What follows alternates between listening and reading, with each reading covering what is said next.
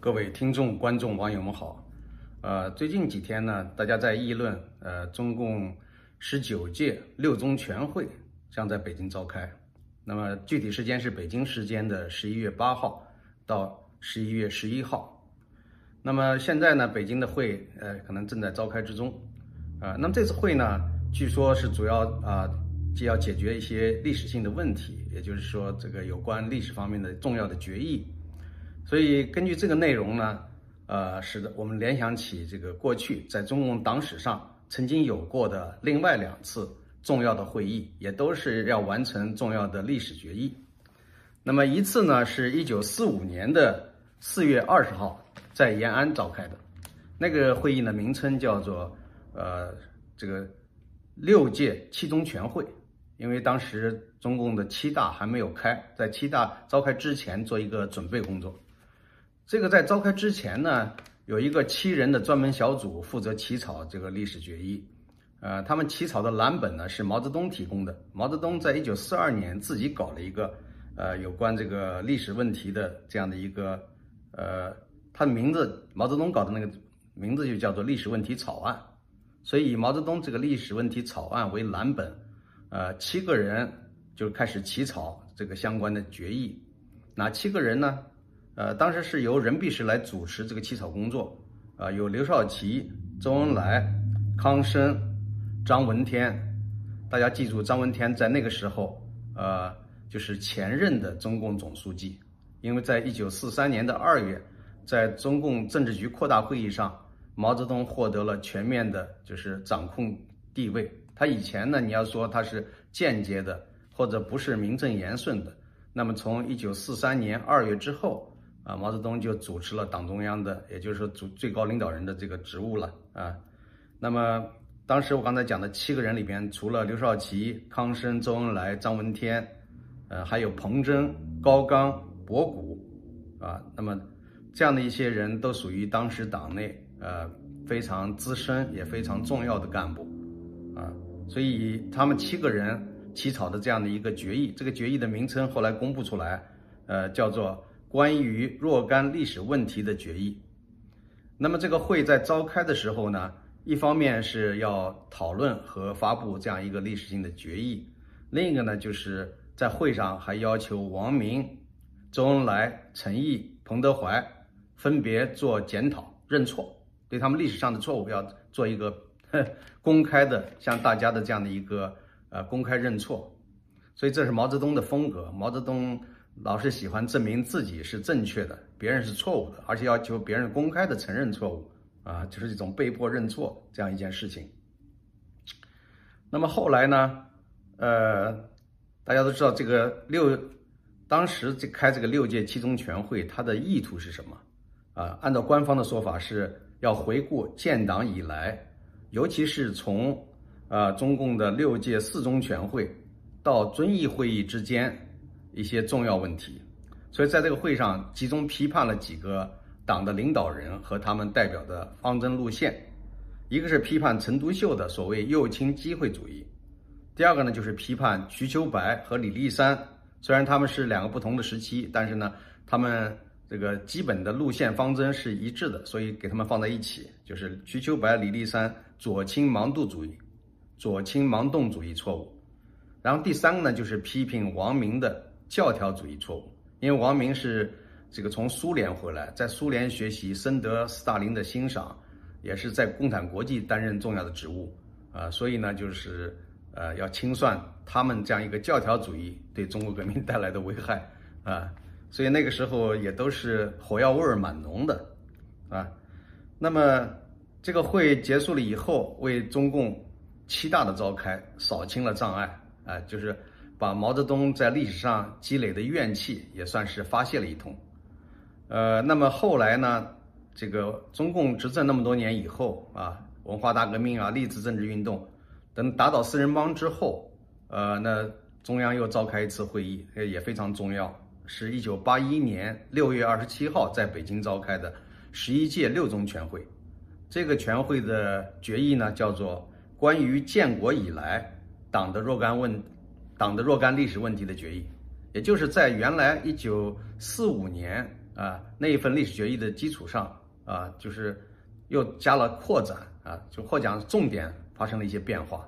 啊，前面加了定语，就是关于建国以来党的若干历史问题的决议。那么这次会议呢，算是新时期的一个历史性的会议。他为什么要开这样的一个会呢？主要是要奠定邓小平在党内的那种至高无上的地位，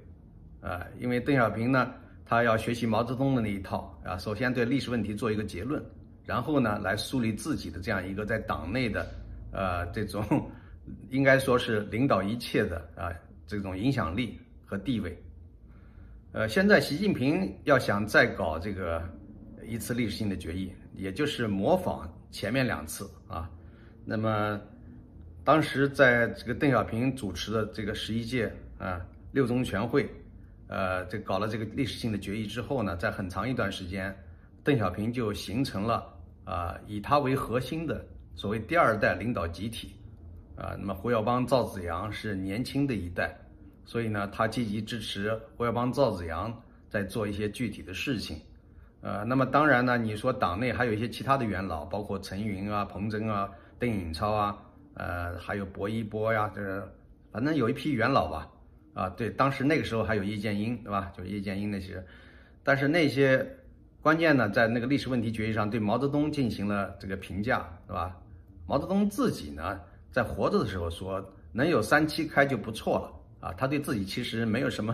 呃 信心和底气，历史怎么书写他，他干了那么多的坏事，罪恶滔天，他内心还是有数的。他说能达到三七开就不错了。啊，那么后来呢，在十一届三中全会真理标准讨论那段时期里边，啊，曾经有人提出过要彻底否定毛泽东，但是邓小平呢是绝对不能够容忍彻底否定毛泽东。他在接见意大利的记者采访的时候说，毛泽东的画像要世世代代的挂在天安门城楼上，啊，意思就是说，这个毛泽东的这个虽然在晚年犯了严重的错误，但是呢，他还是。呃，领导中国人民走上光明。如果没有毛泽东，还不知道在黑暗中摸索多少年。这番话，这个大家都还记得，就是在历史性的决议里边也有。所以呢，这个这个话呢就定了基调，大家没办法再呃继续的提要全面否定毛泽东。曾经还有人提出把毛泽东画像摘下来，把毛泽东的水晶棺抬出去，就学这个赫赫鲁晓夫对待斯大林那个做法。但是邓小平想来想去，觉得这个肯定不行。如果是这样做的话，那个火呢会烧到自己身上，因为其实邓小平是毛泽东非常欣赏的爱将，在很多关键历史时期，毛泽东都是把大权、把一些这个重要的事情交给邓小平去做，包括反右运动是毛泽东作为总后台、总导演，但是实际上执行的啊进行反右的这个工作的是邓小平。一九五八年在军队里边，呃反对军事教条主义，批判刘伯承，呃批判这个粟裕。实际上也是邓小平主持的，啊，有人把这个责任完全归到彭德怀身上。彭德怀即使有这个想法，他也没办法左右整个党内外的这个这些形势，他没那么大的权势。是邓小平在毛泽东默许或者授意的情况下，来搞了那么场运动，把刘刘伯承从此基本上是扫除出局了。就刘伯承自从一九五八年被批以后，就没有任何的权利，也没有什么多大的影响力。啊，那么粟裕原来是总参谋长，而且大家都知道粟裕是真正的军事家，就是除了林彪以外，啊，就是粟裕，甚至有也有人说粟裕在某种程度上某些方面还超过了林彪，啊，所以那个时候呢，把粟裕完全就等于是作为一个清除障碍一样清除掉，啊，几十年都没有重用他，没有什么权利，哎，后来到打倒四人帮之后，八十年代粟裕还有幻想，还希望能够。呃，就是拨乱反正啊，平反，把他自己当年受的那些冤屈给校正过来。呃，他曾经向中央申诉、上诉，但是难道他真的不明白吗？那场运动表面上好像是彭德怀在前台，但是后台的是毛泽东和邓小平啊，他怎么能翻得了案呢？邓小平这个在改革开放以后还是邓小平掌舵，所以邓小平怎么能够容许给他改正呢？啊，所以应该说粟裕死的时候也是郁郁寡欢。啊，这就是题外话了。反正我讲的意思就是说，每一次这种所谓历史性的决议，就要啊对党的历史呃中的一些问题啊，要做一个呃这个政务判断，然后谁是正确的，谁是错误的。虽然在一九四五年那次会议上呢，在那之前就定了一条方针，这条方针说什么呢？说是要这个分析错误的内容和渊源啊、根源，或者讲就是它为什么会出现那样的错误啊。但是呢，不要着重对个人的责任进行追查。虽然这么说了，但是还不是让周恩来啊、王明啊、彭德怀啊，呃，这个他们几个人这个做了公开的认错嘛，还有陈毅是吧？公开的认错道歉啊，或者讲检讨啊，这个非常的呃霸道，应该是毛泽东的作风非常的霸道啊。那么这次习近平在开这样的会议，在搞这样的历史性决议，我觉得用途无非就是几个啊，一个就是说要树立自己在党内呃至高无上的地位，甚至在某种意义上要让自己的地位要超过毛泽东啊。为什么呢？因为毛毛泽东这个他那个时代是一个贫穷的社会主义啊，其实是伪社会主义了啊。那邓小平搞改革开放，让中国逐渐富裕起来。那现在习近平掌控下，他觉得中国的繁荣富强都是他带来的啊，所以呢，他很牛啊，他就是要全面在党史上成为第一人，超越所有的过去的历史性的人物，他是要达到这个目的。所以习近平上台以后呢，不断的强调两个一百年，也就是中共建党一百周年，还有这个中共建政，哎，就是中华人民共和国成立一百周年。这两个一百年啊，第一个一百年就是今年啊，他们已经有个百年党庆，已经庆过了，是吧？所以呢，他对这一百年中共的历史要进行回顾啊，来进行一个总结。第二个呢，一百年还没到，对吧？就是四九年，那也就是说，二零四九年离现在还有多少年呢？还有这个呃二十八年，对吧？所以这个还有二十八年的话。那习近平能不能活到那个时候呢？我算了一下，习近平活到那个时候呢，要九十六岁，所以呢，不太可能他一直当政到九十六岁，他也不一定能活到九十多、九十九十六岁啊。就算是他比较长寿，九十六岁也不能够作为最高领导人了吧？啊，不管怎么说，他再赖也赖不下去了。所以我觉得比较可能的是，习近平想把自己留任到什么时候？一直到他自己精力完全不行的时候，或者突然死去。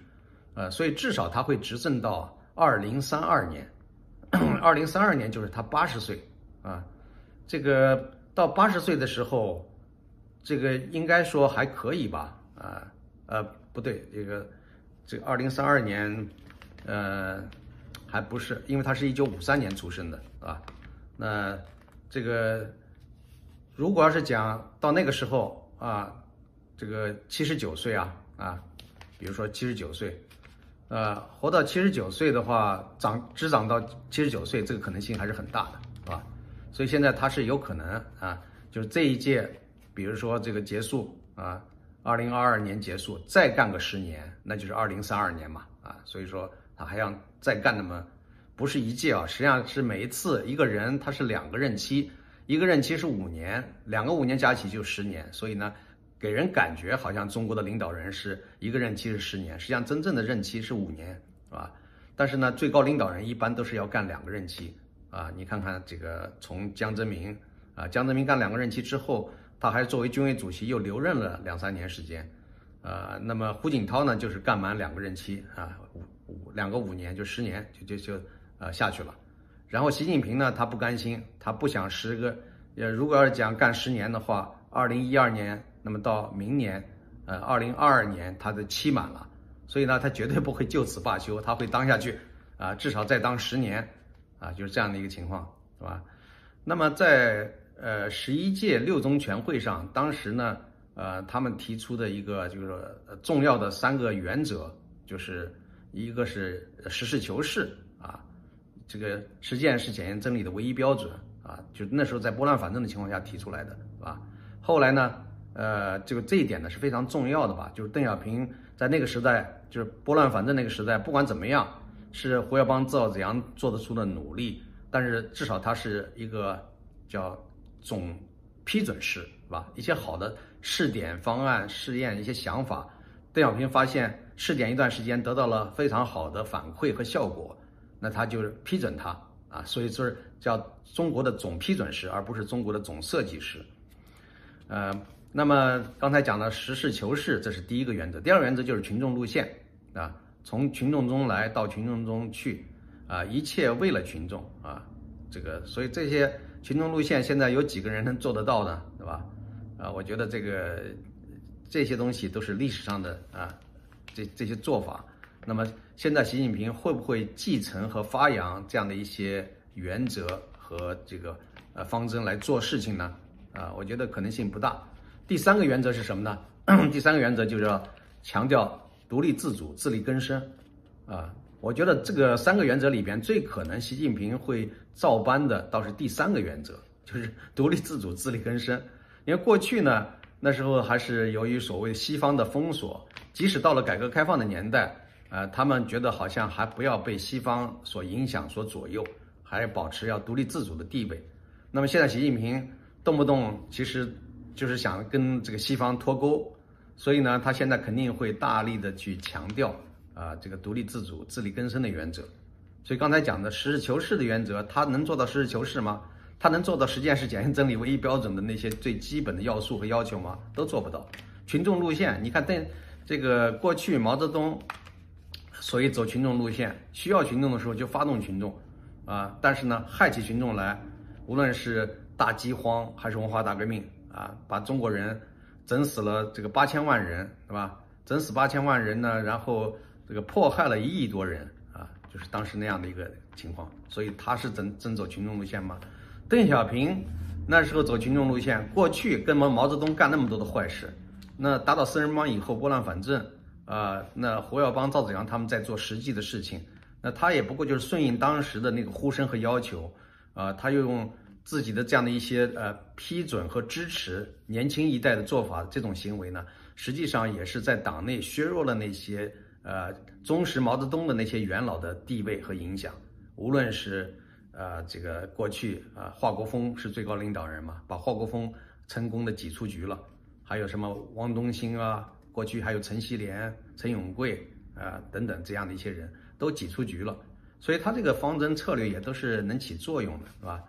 嗯，他真正走了多少群众路线呢？当然，不管怎么说吧，邓小平还算是获得了一部分人心，尤其是这个九二南巡，大家都知道，这个八九六四之后，邓小平也觉得在历史上自己的定位，如果只留下一个刽子手的印象，那是很糟糕的，所以他一定要让中国老百姓发财。所以，一九九二年春天那个南巡讲话是非常有作用的，也确实顺应了当时时代老百姓的心声。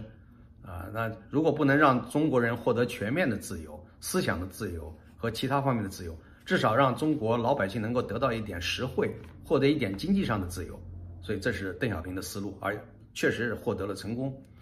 但是呢，老是这样子也不可能啊，因为人在经济上发展到一定程度之后。就会对政治和法律的权利提出更多的诉求，啊，所以邓小平过去在八十年代还经常提要搞政治体制改革，但是后来就不了了之了。他也不想放弃共产党的领导，他的思想基本原则基本上就是一个紧箍咒，根本不允许你有自由的发展的空间。呃，那么到了江泽民时代，江泽民基本上是啊守成，而且江泽民最著名的一句话叫闷声发大财，所以呢。他是一个庸俗的实用主义，所以呢也没什么啊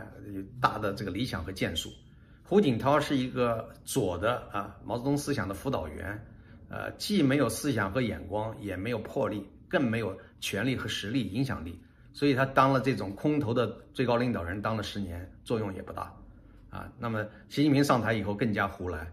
所以说你看他们会走群众路线吗？啊，那习近平所谓的走群众路线，最多就是过年过节的时候，到人家老百姓家里边掀掀锅盖，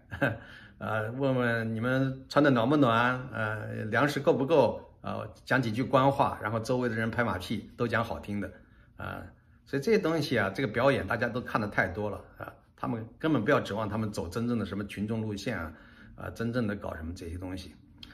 好的，我今天就说到这儿，我就觉得这个是一场闹剧啊，这个。只不过习近平呃觉得自己地位很牛，要超越毛泽东，超越邓小平啊，那么要重新把党的历史重写一遍啊，因为党这个历史决议一定定了以后呢，各级的教科书、党内的这些口径都要发生改变，连中学生、小学生的课本、大学生的课本，啊，这个将来都要改写。好的，我今天先说到这儿，谢谢各位。